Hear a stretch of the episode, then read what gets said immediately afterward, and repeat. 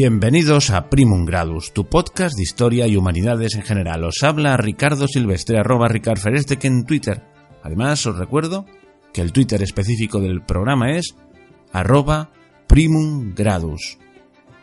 También estamos en Facebook, en Instagram, en Telegram, en primumgradus.com, en la comunidad de iVoox y tenemos un mail el mail del programa donde podéis mandar todas vuestras sugerencias, que es primungradus.gmail.com.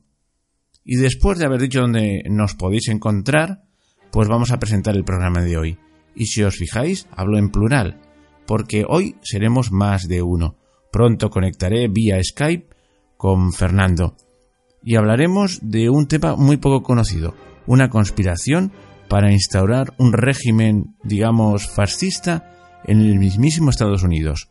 Corrían los años de la Gran Depresión y por todo el occidente se acrecía la leyenda del cirujano de hierro, el hombre carismático que había de solucionar los problemas de la nación, y ahí surgieron los fascismos.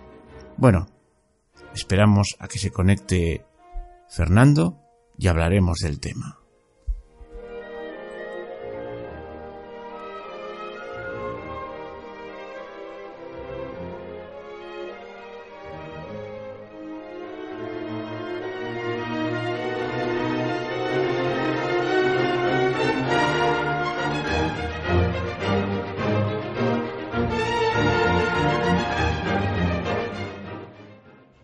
Fernando, ¿cómo estás?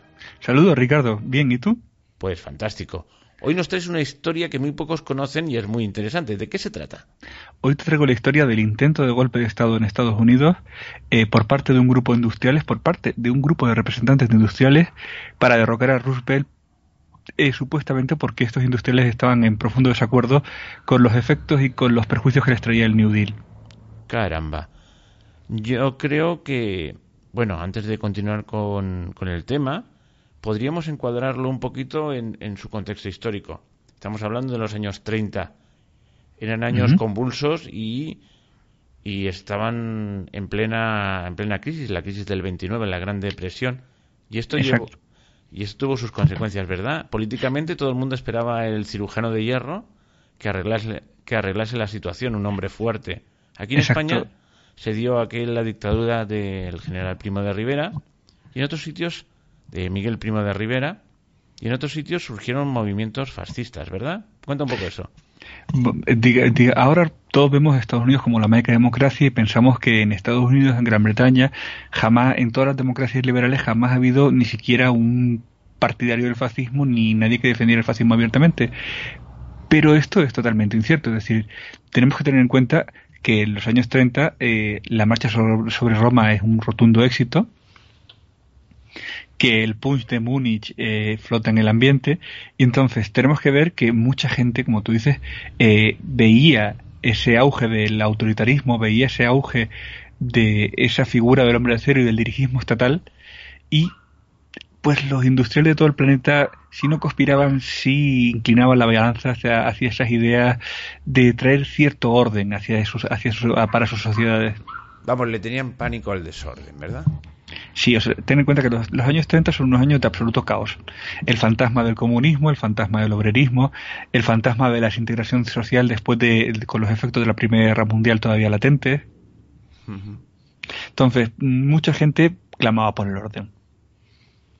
Y eso, y eso se contagió a Estados Unidos. Sí, eh, ten en cuenta que hay una foto que en la que se ve el Madison Square Garden lleno de, de fascistas americanos. Madison Square Garden lleno de fascistas americanos. una. ¿Tú tienes esa foto? Sí, la puedo buscar, sí. Luego me la mandas y la pondremos en la comunidad de Evox. Perfecto. Entonces, tú date cuenta que, eh, ¿cómo se llamaba el británico que se nos ha ido? Mosley. Mosley. O sea, Mosley era un tipo absolutamente popular. En Estados Unidos, eh, Limbert, Limber, el de America First, eh, First, o sea, Limber, el aviador, que ah, dirigía el movimiento, era un fascista redomado, amigo de Ford, que viajaba a la Alemania nazi. O sea, estamos en una época en que para nada el fascismo es lo que vemos hoy en día. Es un movimiento emergente y una teoría política en ese momento válida. Es decir, hay mucha gente... Y yo haría un, paréntesis. Y el fascismo y el nazismo, que bueno, que es otra variante, pero con su variante racista tampoco caía tan mal, ¿eh? No, no, para nada, pero hay que verlo desde la, perspectiva de una persona de los años 30. Eh, alguien que no ha visto la Segunda Guerra Mundial y que tiene tremendo pánico, tiene un tremendo pánico al caos. Oye, y también, bueno, esto es un apunte un poco, parece un poco al borde, pero también para que pensemos que Estados Unidos, bueno, sí, sí siempre fue una excepción y lo sigue siendo, pero también hizo sus pinitos por ahí. Y es que en aquella época estaba de moda la Unión Soviética de tal manera que, ah, no recuerdo el nombre, pero luego lo buscaré, pero aquel famoso periodista que fue de viaje a la Unión Soviética y cuando llegó a Estados Unidos exclamó aquello de he visto el futuro y funciona, y se refería al régimen comunista. O sea, en esas estábamos. Sí, o sea, ten en cuenta que es un momento de efervescencia política, es decir, el comunismo soviético tiene defensores en París, en Washington, eh, en, hasta en Buenos Aires, el fascismo tiene defensores eh, en los mismos lugares que he dicho, es decir, en las teorías políticas que vemos como superadas y como denostadas por sus patentes efectos perversos, en aquel momento eh, estaban en pleno auge y tenían, una, tenían unos, unos aparatos de propaganda eh, que cumplían muy eficazmente su cometido. Y luego, mm, digamos que Roosevelt implementa el New Deal, o New Deal, perdón, creo que es más correcto, New Deal, ¿no se le dice? Depende, sí, o sea, se dice New Deal, pero vamos, tampoco, no creo que si alguien es muy tiquismiquis con eso, pues oye, lo sé. Yo con los idiomas me llevo fatal. Ya lo he demostrado en mis podcasts. Y, bueno, y eso era la aplicación del keynesianismo. ¿Nos puedes explicar un poquito en qué consiste esto? El New Deal es, eh, por resumirlo mucho, y yo sé que a unos les parecerá muy mal y a otros peor, porque el keynesianismo es, eh, es como una cerveza templada, no le gusta a nadie, salvo a los keynesianistas, por bromear un poco, pero el keynesianismo es la idea de que con oferta monetaria dirigida por el gobierno puedes estimular la demanda y puedes solucionar la economía. Es puro dirigismo económico. Y también con grandes obras públicas y esas cosas. Claro. Eh, pero ese es el punto, es decir, tú emites masa monetaria, haces grandes obras y esas grandes obras, esa inversión en infraestructura, en universidad, eh, en todos los aspectos productivos o con un alto impacto social, eso provoca un aumento de la demanda agregada y la economía repunta. Y digo lo que mm, puntualizo lo que decía de que a nadie le, parece a ningún a nadie que siga las teorías económicas puras, sea la marxista o sea la hayekiana, la libertaria o liberal, porque choca con las dos, es decir, el dirigismo socialista comunista eh, no deja espacio a la iniciativa privada, es decir, en el, en el New Deal, en el keynesianismo, el gobierno dirige, pero ejecuta la empresa privada, pero no da libertad a la empresa privada con lo cual no hay, no hay un libre mercado, porque es el gobierno quien lo dirige, pero tampoco hay un mercado dirigido por un ente totalitario como, por un partido totalitario, por un ente totalitario como el partido o como el Polipuro. Sí, pero de todas maneras, esto del keynesianismo no se parece mucho a las medidas económicas de don Adolfo Hitler. Eh, sí, de hecho las medidas nazis son totalmente keynesianas. Y ese es el punto en que, que marca la diferencia entre socialismo y comunismo. Es decir, el socialismo dirige el, comunismo la mina. Es decir, en la economía socialista el Estado lo dirige todo, pero hay otros actores económicos. En la teoría socialista, en la teoría comunista, perdón, al menos en la, en la leninista y en la stalinista no hay espacio para otros actores que no sean los, eh, los directores económicos del partido. Ok. Oye, entonces, se establece el New Deal, esta economía dirigida. y esto, a lo que queda de la élite económica eh, que viene de eso, ten en cuenta que eh, en este momento, hasta este momento la economía de Estados Unidos la ha dirigido un grupo de magnates que son los que se llaman los capitanes de la industria, que incluso tienen su serie Los hombres que, construyeron América. Oye, perdona, perdona, te interrumpo, ¿eh? es que yo me voy sorprendiendo. O sea, que la economía tan liberal estadounidense no era tan liberal. Había grandes magnates que la dirigían. Sí, la economía americana la forjan cinco o seis grandes hombres, desde Vanderbilt de los ferrocarriles, JP Morgan, que es quien financia toda la, quien dirige todo el mundo financiero de finales del siglo XIX hasta principios del siglo XX, eh, Ford, Carnegie, que es quien crea la US Steel y el primer trust, y siempre me dejo uno, pero bueno, el menos importante de que esto es muy importante como está polarizada la época actual en cuanto a política y en cuanto a cultura, que estos hombres tienen dos nombres. Si eres procapitalista, son los capitanes de la industria. Si eres socialista, son de, los de Robert Baron, los barones ladrones. Vale. Fantástico. Pero el hecho es ese, el hecho es que estos 5, 6, 7, 20 grandes hombres norteamericanos son los que construyen el Estados Unidos industrial y, el industrial electrificado y conectado por, eh, y conectado por ferrocarril. O sea, son los dueños del cotarro y les molestan las políticas de, de, de Roosevelt todos estos, los grandes varones están muertos, pero por ejemplo DuPont, que es el máximo acusado, que todo el mundo tendrá alguna conciencia de quién fue DuPont, o sea, el, magnate de los químicos, JP Morgan, que, que sí sigue siendo un Robert Barron en activo, en activo ¿no? Todos estos grandes magnates y sus herederos, de repente mm, acogen muy mal este dirigismo estatal. Es decir, de repente un presidente que, que, se arroga el poder de dirigir la economía, en cierto sector de la economía norteamericana no cae bien. Ok, entonces, eh, ahora cuéntame un poquito los entresijos de este supuesto golpe de Estado. ¿Está demostrado que hubo esta conspiración ahí? Está demostrado que el general Butler tuvo contacto con enviados asociados a las industrias DuPont y, a las y al entramado financiero de Morgan. Pero el comité del Senado que lo investigó no llegó a aprobar la intención, solo hubo reuniones, reuniones y más reuniones. Reuniones y más reuniones. Cuéntame algo sobre el general Butler. Para... El general Butler es un general que en el año 30 ya estaba retirado. Eh, el general eh, tiene una hoja de servicios impecable, sirvió, sirvió, en la guerra de España, sirvió en Filipinas, en China, en la guerra de las bananas, que eso sería para otro programa. En la guerra de España entiendo que es la guerra de Cuba. La guerra de Cuba, sí. Ah, Ellos la llaman la guerra de España. Ah, sí. ¿Mm? En, su, eh, si tú miras su ficha aquí de Wikipedia se puede, bueno, o cualquiera de, otro, de otra página se ve que, sirvió en la del 98. Vamos, estuvo en todas las intervenciones de Estados Unidos de finales del 19 principios del 20 es un hombre que ya, o sea, al final, en el año 30 cuando se retira, no tengo constancia de que lo hace, pero en el, o sea, no sé si automáticamente retirarse en el 30 eh, o, un poquito más adelante, es cuando ya a, nivel honorífico se hace cargo de la Legión Americana, que es la asociación que, ¿cómo describirlo en español? Bueno, la, la, asociación en la que se encuentran encardinados la mayor parte de los veteranos de las guerras del ejército norteamericano. O sea, Vamos a ver, ¿es comparable a los Freikorps que pululaban, yo que sé, por, por Baviera en, antes de que empezase el, nazismo, esas especie de grupos paramilitares, o no? Es parecido, pero esto es oficial, esto está dentro del Estado. Ah, está. O sea, es un grupo oficial. Es un grupo oficial de veteranos del ejército norteamericano oficial. No tiene, ahora sí está tomando tintes fascistas. De hecho, los tintes fascistas eh, eh, se toman en el 32, cuando empieza The Plot, cuando estos veteranos de la región americana marchan para exigir que se les pague una compensación que tenían estipulada eh, ligada a cierto porno de guerra que no se les estaba pagando. sea, una marcha sobre Washington, emulando la marcha sobre Roma pero eh, al estilo americano, es decir, simplemente y, dejar patente que no se les está pagando lo prometido. Ok.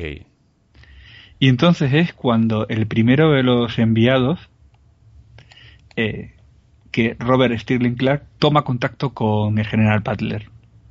Robert Stirling Clark, ¿y este quién era? Pues este hombre se define como filósofo, coleccionista de arte, eh, y un lobista consumado. Un lobista, a favor de estos campeones de la industria que estaban un poco mosqueados. Exacto. Y entonces se toma el primer, se tiene el primer contacto. Se supone que eh, es un, se supone que va en nombre de Gyson MP Murphy, que es un magnate norteamericano. Es el único que sale medianamente perjudicado y que su nombre salió directamente relacionado, de hecho se le puede ver la foto con un uniforme eh, que, mm, bueno, o sea, el uniforme eh, deja muy claro cuáles son sus filiaciones políticas, luego te la paso. Ah, vale, te, has adelantado a mi petición, digo, estas fotos hay que colgarlas. Eh, su foto deja claro que tiene cierta creencia por el autoritarismo. O sea, así como un nazi yankee o algo así. Sí, de hecho, si tuve su peinado, si solo con ver su peinado ya dices, bueno, bueno, ya sé que es muy poco indicio, pero eh, tanto la relación que tiene como la propia pose en la fotografía, pues genera el propio perjuicio. Bueno, mm, perdona, ¿eh? te interrumpo, pero hago un pequeño paréntesis. Ahora vemos los nazis como el demonio. En aquella época no todo el mundo los veía así. Es más, sus teorías racistas a muy pocos escandalizaban. En, en Occidente, bueno, sí, escandalizaban a algunos. Pero imagínate en Estados Unidos, yo que sé, en el sur de Estados Unidos, lo que iba a escandalizar las teorías racistas. Cuando allí, cuando allí estaba al orden del día lo del destino manifiesto, y no olvidemos que el racismo, lo siento, era una teoría científica y hasta después de la Segunda Guerra Mundial no se ha desterrado como, como teoría científica. Es así de duro, ¿eh? Sí, sí, es así. Eh, pero son, eh, el problema de la, de la historiografía actual es querer tapar los hechos con las intenciones actuales. Eso fue así. Y tenían esa mentalidad. Incluso si un historiador y un sociólogo serio deberían ver los motivos por qué las personas de épocas pasadas tenían esas motivaciones, no pues, pues, taparlas. Pues, mira, no, ahora me ha venido a la memoria. Mm, yo hace tiempo, bueno, me, me, vi obligado a leer un libro, que tenía curiosidad por leerlo, pero me obligaron a leerlo en la carrera, que se llamaba España invertebrada, de un señor que se llama Ortega y Gasset, de todos conocido. Bueno, pues la tesis del señor Ortega y Gasset es que España se había quedado atrás, es una tesis absurda. El tío sería muy inteligente, pero en esto desbarró. Pues decía que es que el gran problema de España es que cuando llegaron los bárbaros, los germanos, la raza aria, no lo, no llama raza aria, ¿eh? pero que los germanos ya estaban. Aquí llegaron los germanos descafeinados mientras que en Francia llegaron los germanos más auténticos. Y entonces ya estábamos demasiado latinizados. Y claro, así no se podía avanzar. O sea que la teoría racial había, había calado hasta en filósofos que se autodefinían liberales. Y, digo que es una chorrada porque, caramba, ¿tú crees que pensarían lo mismo los, eh, los franceses en tiempos de Francisco I cuando Carlos I le, le hizo prisionero? y le pegaba una paliza tras otra en los campos de batalla. Pero es, que estas ideas racistas son absurdas, pero se ponen de moda y se justifican científicamente y se dedican a, medir cráneos y cosas de estas. Lo, lo hablaba otro día con un amigo, son ideas a prioristas. Es decir, por ejemplo, ahora que están de moda en los, en los muros de Facebook decir que los, los los eh, habitantes eh, de América precolombinos eran dioses y los españoles eran los más atrasados del mundo, es una cosa que está muy de moda, es una visión muy apriorística. Es decir, esa es la visión. España, como país atrasado, es un país atrasado a partir de finales del siglo XVIII. Sí, sí. La, España del siglo XV, XVI, es primera potencia científica, económica y militar. Lo que pasa, yo lo resumo muy fácil. Tú, que por suerte has tenido la suerte de vivir entre dos siglos, ¿tú ves a China como una superpotencia o como un país miserable? Ahora como una superpotencia, pero hace Pero lo has visto como es un país miserable. Sí, sí, también. Y además, fíjate, pero es que se me, perdona, es que se me ha antes olvidado de decir un, una cosa curiosísima. Y es que, aparte de Ortega y Gasset, eh, España para muchos era la, la prueba evidente de que había que mantener la raza pura, porque acusaban ya desde la leyenda negra, los italianos decían que los españoles éramos medio moros. Habíamos mezclado las sangres y entonces era la causa de nuestra decadencia. Bueno, es que era todo tan delirante. Perdona, es que eso se me había olvidado, pero es que siempre me ha... Es que acá están mezclados y... y fíjate, y en América se mezclaron, por eso los del norte son más poderosos que los del sur, porque no se mezclan. Pero de verdad, cosas de estas a mansalva. Pero bueno, oye, nos hemos ido del tema. No, no, por supuesto. Por resumir un poco, en esto, en esta, en esta protoconspiración que tiene su comité de investigación y que tuvo sus reuniones, su, eh, sus acusados, sus señalados por el New York Times, y al final solo quedó en un comité de investigación que señaló la conspiración pero no llegó a más. Eh, los dos tipos importantes son Maguire, que no se dice eh, Gerald C. Maguire, que es un hombre de ventas de la Gayson Murphy Company, o sea, una, una, un consorcio industrial importante, y luego Clark, que es fue en el momento era coleccionista de arte de, las, de la compañía Singer. ¿La las máquinas de coser? Ah, vale. Digo, me suenan máquinas de coser, pues sí. Pues sí. Y de hecho conocía al general conocía al general Butler de cuando estuvieron juntos en la rebelión de los boxers en China. Uno como, como lobista y el otro como general enviado. Caramba. Oye, eh, estaba en todos los fregados este. Baller estuvo en toda, eh, estuvo en todas que, en, todos los fregados de, de, su época. O sea, es un tipo impecable, intachable. De hecho, eh, su fama de hombre íntegro la mantiene cuando él mismo es quien denuncia esto ante las autoridades y ante el New York Times. O sea, primero se deja querer y luego lo denuncia. Primero empiezan a enviar las cartas, empiezan a contarle, porque sobre todo Maguire de Europa le empieza a enviar ciertas cartas que son las que manda como prueba, mm, contándole las bondades de lo que está viendo, de lo que está preparando. Porque al final todo esto es un mundo de oscuros intereses y de oscuros lobistas y hombres de, no de negocios, sino encargados de negocios que hablan en nombre de personas muy poderosas que nunca se dejan ver.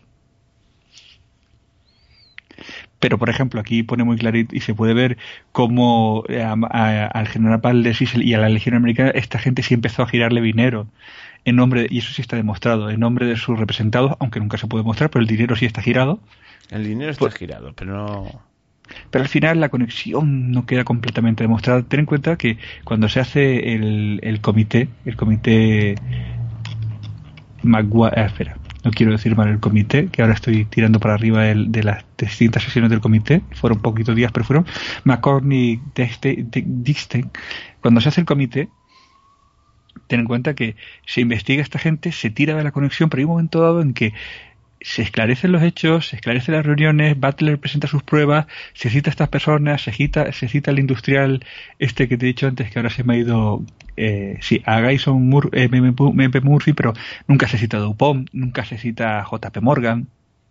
O sea, la gente pastosa no... La gente importante, digamos, que fue siempre, eh, ya depende del autor que leas, pero yo lo que he leído es que parece que hubo un pequeño pacto eh, off the record, pero los pactos off the record tienen la virtud de que pueden tanto ser como no ser.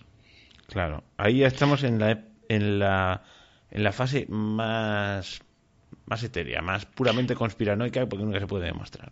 Y aparte, como están todos muertos, pues si estuviera Rupert vivo, pues podríamos preguntarle, decir, ¿usted pactó o no pactó? Pero eh, como solo nos queda el comité, pues el comité sí pacta que sí el McCormick Stein sí deja en las actas sí deja claro que sí hubo reuniones, sí hubo cartas y que estos, estos dos personajes sí estaban vinculados con importantes carteles norteamericanos de la industria y esos carteles norteamericanos de la industria sí estaban muy en contra de la política del dirigismo de Roosevelt.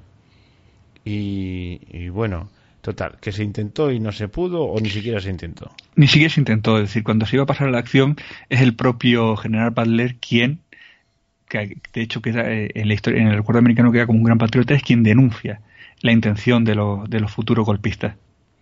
O sea, que se queda en nada.